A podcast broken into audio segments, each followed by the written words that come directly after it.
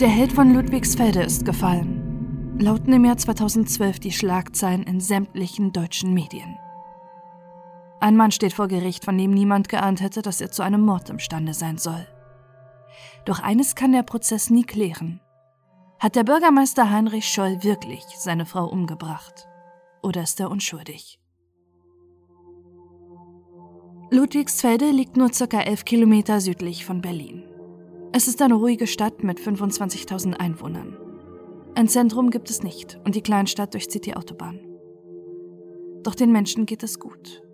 Viele Arbeitsplätze werden nach der Wende geschaffen und Investoren und große Arbeitgeber siedeln nach Ludwigsfelde. Das war allerdings nicht schon immer so. Wie viele ostdeutsche Städte musste auch Ludwigsfelde nach der Wiedervereinigung mit einer hohen Arbeitslosenquote kämpfen. Doch ein Mann schafft es, dass seine Stadt bald als Wirtschaftswunder Ostdeutschlands gilt. Es ist Heinrich Scholl.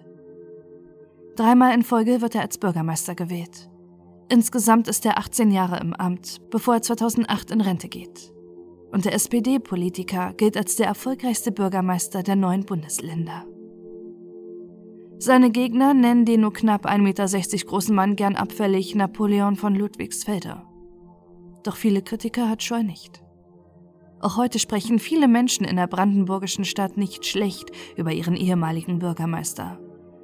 Nur wenige Bürger in Ludwigsfelde wollen sich zu den Vorwürfen äußern die Heinrich Scholl nur kurz nach seinem Amtsrücktritt überschatten.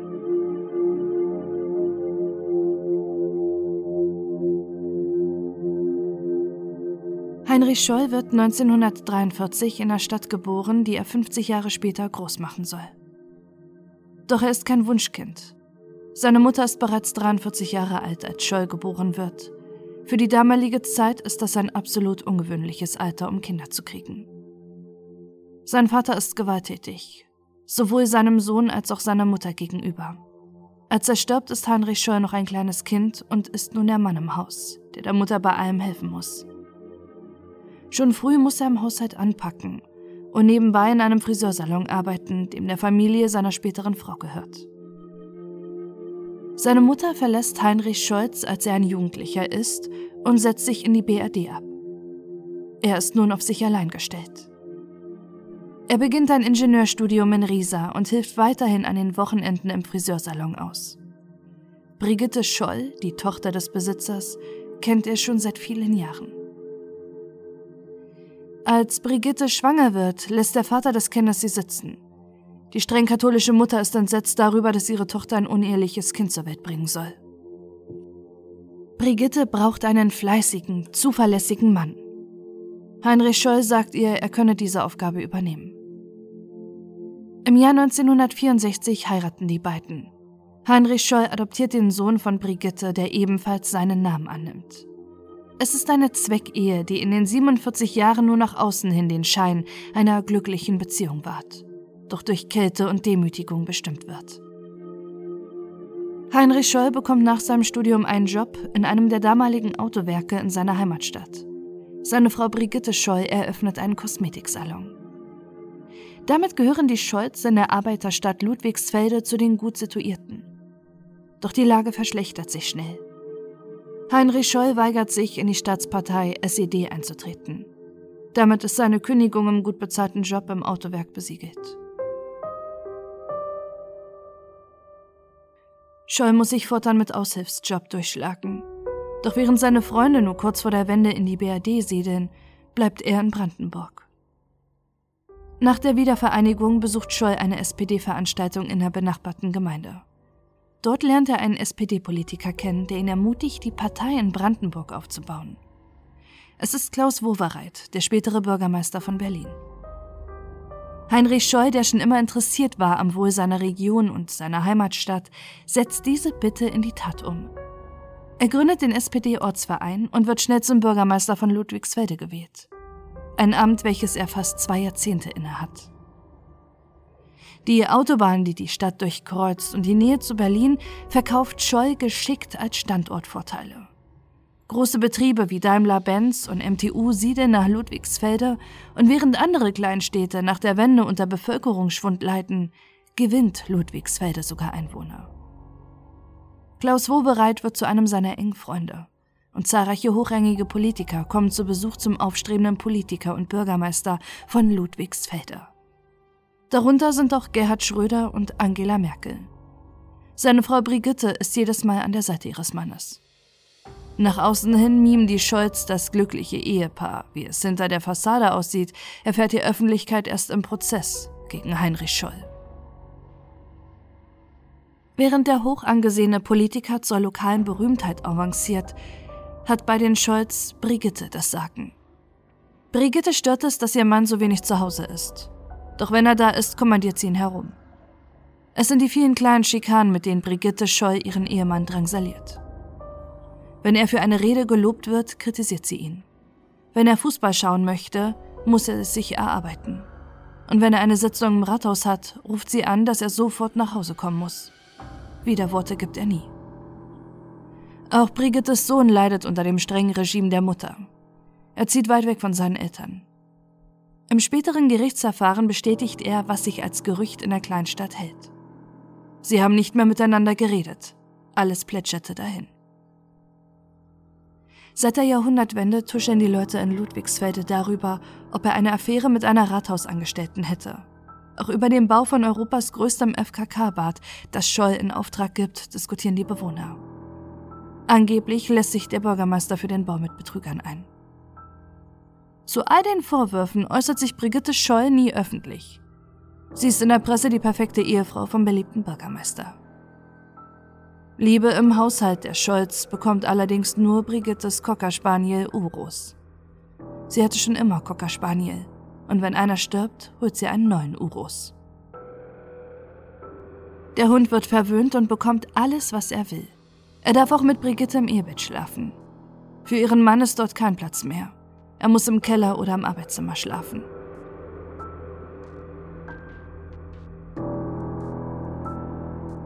Mit Anfang 60 erkrankt Heinrich Scholl an einer chronischen Darmerkrankung. Er muss sich eingestehen, dass der Druck, der auf ihm lastet, einfach zu groß ist. Nicht nur die Arbeit, sondern auch vor allem seine Ehe belasten ihn. Die Scholz beginnen eine Paartherapie. Doch Brigitte bricht sie ab. Heinrichs Krankheit wird immer schlimmer und wenn er ihr einmal Widerworte gibt, so wie er es in der Therapie gelernt hat, verweigert sie ihm das Essen. 2008 geht Scholl schließlich in Rente. Bei seiner Verabschiedung aus dem Rathaus fällt in seiner Rede ein Satz, der vor allem nach seiner Verhaftung die Leute rätseln lässt. Ich muss mich ja fragen, wird hier heute nur mein besseres Ich verabschiedet? In der Hoffnung, endlich zur Ruhe zu kommen, geht er in Rente. Doch damit beginnen die weiteren Probleme. Er ist nun den ganzen Tag mit seiner Frau zusammen.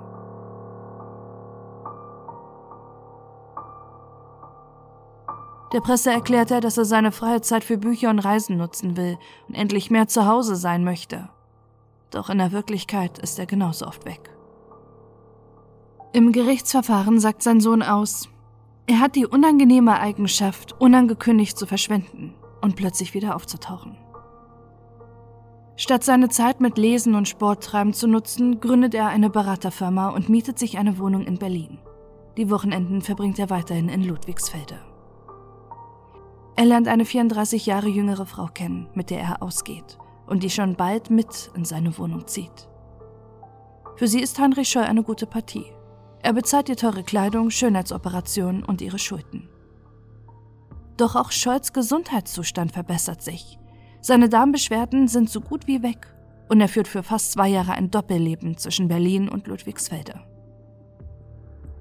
Als sich Scholl nach den zwei Jahren das erste Mal weigert, eine Rechnung für seine Geliebte zu bezahlen, verlässt sie ihn Hals über Kopf und er zieht zurück in die brandenburgische Kleinstadt, zurück zu seiner Frau Brigitte. Sechs Wochen später ist sie tot.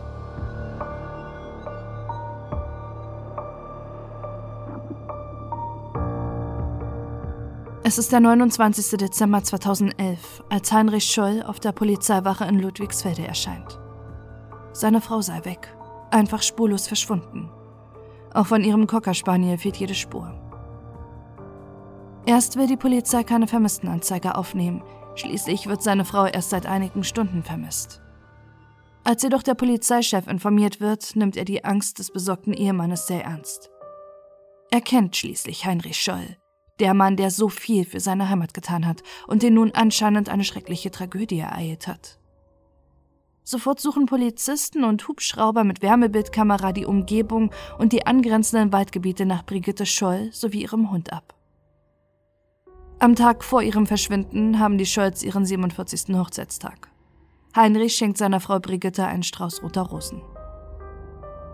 Der 29. Dezember 2011 verläuft zunächst wie ein normaler Tag im Leben der Ehepartner.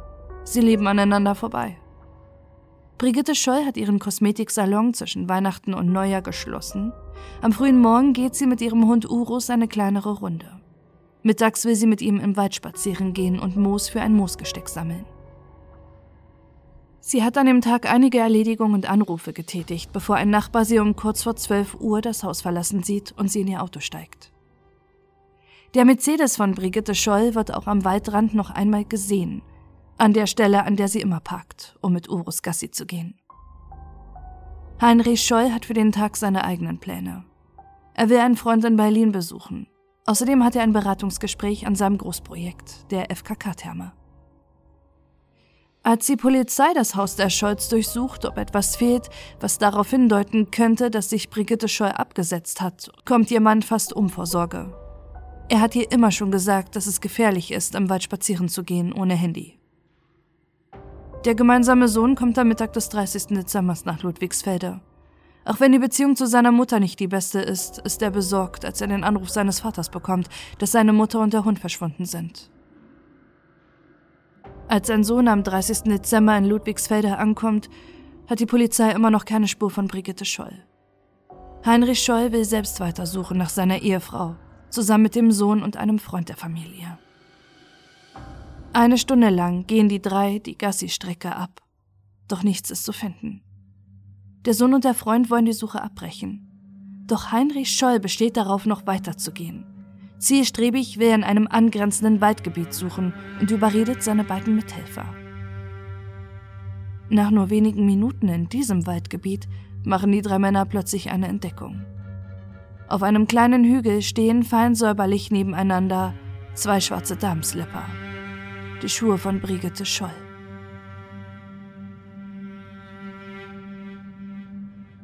Nur wenige Meter entfernt machen sie dann die schreckliche Entdeckung. Auf einem kleinen Hügel sehen sie eine Hand aus dem Laub und Moos ragen. Daneben ist ein kleinerer Hügel, aus dem rotbraunes Fell schimmert. Es sind Brigitte Scholl und ihr Hund Urus. Die Polizei findet am Tatort wenig, was auf den möglichen Täter schließen könnte. Es sind keine Fingerabdrücke, Faserspuren oder Fußabdrücke im Wald. Die Obduktion der Leiche dauert mehrere Tage. So schlimm ist Brigitte Scholl zugerichtet.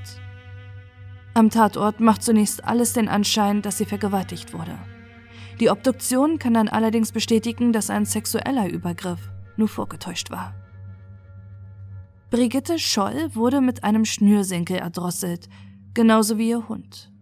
Danach zog der Täter ihr die Plastiktüte, die sie zum Moossammeln dabei hatte, über den Kopf. Außerdem wurde sie mehrere Male ins Gesicht geschlagen. Als sie und ihr Hund tot sind, bedeckt der Täter die Leichen mit Moos und Laub. Es gleicht einem Grab, wie die Polizei feststellt. Die Menschen in Ludwigsfelde sind in großer Sorge und es gehen zahlreiche Gerüchte um, wer für die Tat verantwortlich sein könnte. Vielleicht die Mafia, mit denen es sich Heinrich Scholl mit seinen zweifelhaften Geschäften verscherzt hat. Oder doch ein unbekannter Sexualstraftäter, der durch die Wälder Brandenburgs zieht? Die Anteilnahme am Schicksal der Familie Scholl ist groß. Viele Menschen legen Blumen und Kerzen vor dem Haus nieder, in dem ihr ehemaliger Bürgermeister lebt. Doch im Haus ereignen sich sonderbare Szenen, wie der Sohn der Scholz im späteren Gerichtsprozess aussagt. War Heinrich Scholl anfangs schon fast überdramatisch besorgt um das Verschwinden seiner Frau, weicht diese Sorge abrupt, als feststeht, dass sie tot ist. Sein Sohn drängt ihn immer wieder zum Reden. Ob seine Mutter vielleicht Feinde hatte oder er sich vorstellen könnte, wer diese grausame Tat begangen hat. Doch sein Vater antwortet nicht auf die vielen Fragen. In den Tagen bis zur Beerdigung versucht sein Sohn immer wieder an den Vater heranzukommen. Doch der blockt ab. Es gibt keine Gespräche über den Tod der Mutter. Stattdessen macht Heinrich Scheu die Steuererklärung, sortiert Brigitte Schmuck und Kleidung aus und ruft die Kunden ihres Kosmetiksalons an, die Termine haben. Sie brauchen nicht kommen, Frau Scholl ist tot, hat er ihnen am Telefon gesagt. Sein Sohn sagt zu dem Verhalten seines Vaters vor Gericht, das lief alles so sachlich ab, so emotionslos. Zwei Wochen nach dem Mord wird die Beerdigung für Brigitte Scholl im kleinsten Kreis abgehalten. In der Vorbereitung trifft Heinrich Scholl der nächste Schock. Seine Frau Brigitte hat ihre Beisetzung bereits genau geplant und bezahlt. Die Unterlagen hat sie ihrem Sohn gegeben mit den Worten, falls ihr mal was passieren sollte. Und außerdem hat sie 5000 Euro in einem Karton unter dem Bett versteckt, von dem ihr Mann nichts wissen sollte. Ihr Sohn dachte nicht viel darüber nach, als ihm seine Mutter ein Jahr vor ihrem Tod die Unterlagen überreicht hat. Er dachte zunächst, es wäre wieder ihr Kontrollzwang, der sie sogar so weit trieb, ihre eigene Beerdigung zu planen. Doch nach dem Mord an ihr kommen die Gedanken, ob sie nicht doch etwas geahnt hätte. Aber nicht nur über ihre geplante Beerdigung ist ihr Mann entsetzt. Sie hat sich einen Ohrenplatz ausgesucht, an dem sie alleine bestattet wird, ohne ihren Ehemann. Nur vier Tage nach der Beerdigung klingelt es eines Morgens an der Tür der Familie Scholl. Es ist die Polizei, die Heinrich Scholl verhaftet, wegen des dringenden Tatverdachts, seine Frau umgebracht zu haben.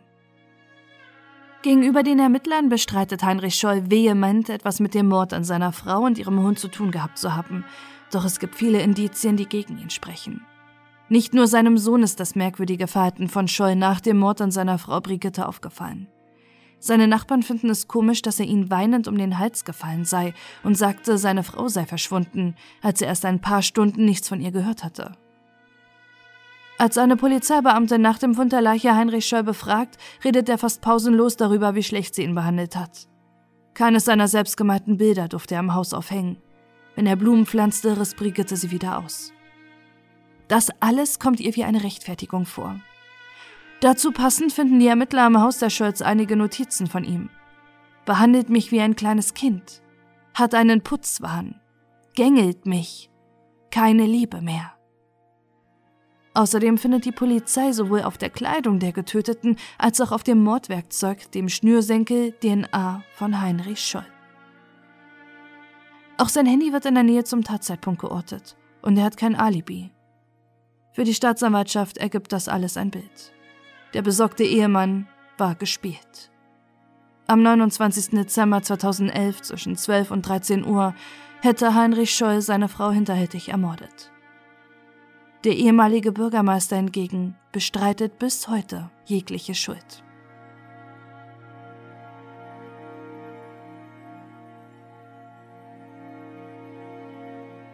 Die Menschen in Ludwigsfelde wissen bis heute nicht, was sie wirklich darüber glauben sollen. Kaum einer von ihnen möchte sich darüber öffentlich gegenüber der Presse äußern.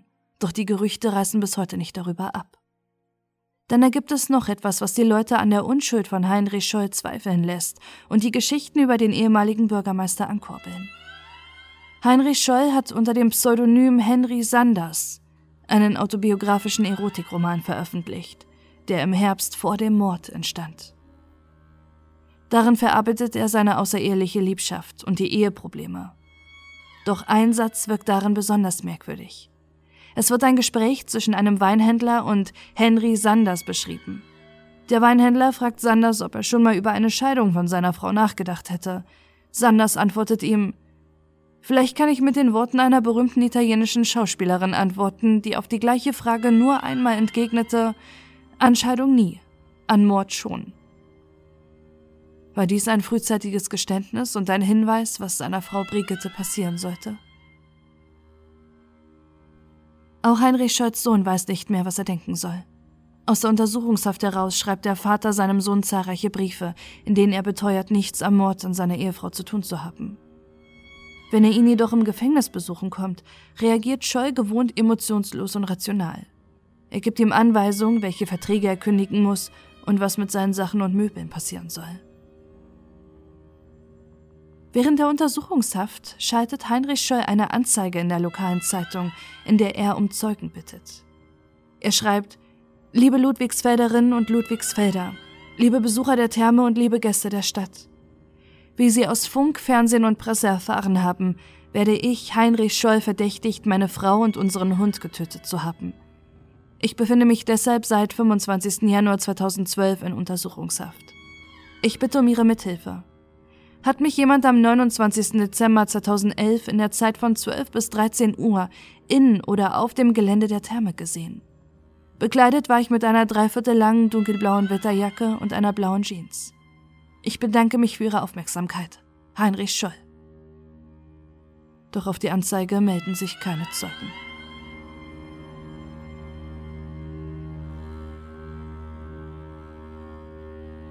Am 18. Oktober 2012 beginnt in Potsdam unter großem Zuschauer- und Medienandrang die Verhandlung gegen Heinrich Scholl. Viele Ludwigsfelder kommen zum Prozess und lauschen gespannt jeder noch so pikanten Geschichte, die über ihren ehemaligen Bürgermeister ans Licht kommt. Es ist ein reiner Indizienprozess, der über sieben Monate geht. Der Angeklagte verweigert jede Aussage, so wie es seine beiden renommierten Anwälte ihm geraten haben. Insgesamt werden über 100 Zeugen verhört. Der Sohn von Heinrich und Brigitte Scholl tritt selbst als Nebenkläger auf, um Akteneinsicht zu erlangen. Im Gerichtssaal würdigt er seinem Vater keines Blickes. Er sagt im Prozess aus, dass das Verhalten seines Vaters im Nachhinein merkwürdig erscheint. Das emotionslose Vorgehen nach dem Mord. Dass er die Helfer bei der Suche zielgerichtet an die Stelle lenkte, an der Brigitte Scholl und ihr Hund tot lagen. Einmal soll er ihm bei einem Bier gesagt haben, wenn Mutti mal was passiert, darfst du nicht böse sein. Ein psychiatrisches Gutachten wird erstellt. Schon seit jungen Jahren sei Scholl unterwürfig gewesen, erst seiner Mutter gegenüber, danach seiner Frau. Das Amt des Bürgermeisters hilft ihm nur beim Verdrängen. Er leugnet seine Eheprobleme und stellt sich ihnen nie. Neben seinen ehemaligen Geschäftspartnern, seiner Ex-Affäre und einem heimlichen Liebhaber von Brigitte wird auch Heinrich Scholz Verlegerin und Ghostwriterin seines Romans angehört. Für sie kam es merkwürdig vor, dass Scholl kurz nach dem Tod seiner Ehefrau und nur wenige Tage vor seiner Verhaftung nochmal eine Auflage von ihr verlangte. Sie fand es pietätlos. Schließlich geht es in dem Roman um die gescheiterte Ehe zu seiner gerade erst verstorbenen Frau und seine heimliche Liebschaft. Ich hatte das Gefühl, dass er denkt, dass alle Welt davon wissen muss, sagt sie aus. All die Geschichten über Heinrich Scholl hören sich viele Ludwigsfelder im Gerichtssaal interessiert an. Für viele gleicht der Prozess einem Krimiroman zwischen Mord, Politik und Sex. Dass vielleicht ein Unschuldiger auf der Anklagebank sitzt, ist dabei weniger interessant. Viele Indizien erweisen sich im Prozess als unbrauchbar. Die Handyortung war zu ungenau, die Kleidung mit der DNA von Scholl lag eine Woche undokumentiert bei der Polizei und Zeugen, die sich sicher waren, Heinrich Scholl am 29. Dezember 2011 mit seiner Frau am Wald gesehen zu haben, konnten sich im Gerichtsprozess nicht mehr daran erinnern, welcher Tag es genau war. Die Staatsanwaltschaft plädiert trotzdem auf Mord mit dem Tatmotiv Hass. Heinrich Scholls Sohn auf Totschlag. Das letzte Wort gehört dem Angeklagten, der nur einen Satz spricht. Ich kann Ihnen nur noch einmal versichern, dass ich meine Frau und unseren Hund nicht umgebracht habe. Wenige Tage später fällt das Urteil im Prozess. Heinrich Scholl ist schuldig im Mord an seiner Ehefrau. Bis heute leugnet er die Tat. Seit dem Mord an seiner Frau sind seine Darmbeschwerden gänzlich verschwunden. Auch im Gefängnis ist Heinrich Scholl weiterhin geschätzt. Er hilft Mithäftlingen bei Behördenbriefen, schreibt für die Gefängniszeitung und zeichnet Bilder. Das, was ihm seine Frau immer verboten hat. Die Revision seiner Verurteilung wird abgelehnt, obwohl sich viele Hinweise im Indizienprozess als fragwürdig herausstellen und eine Frage deshalb immer noch viele Menschen beschäftigt. Hat Heinrich Scholl wirklich seine Ehefrau umgebracht?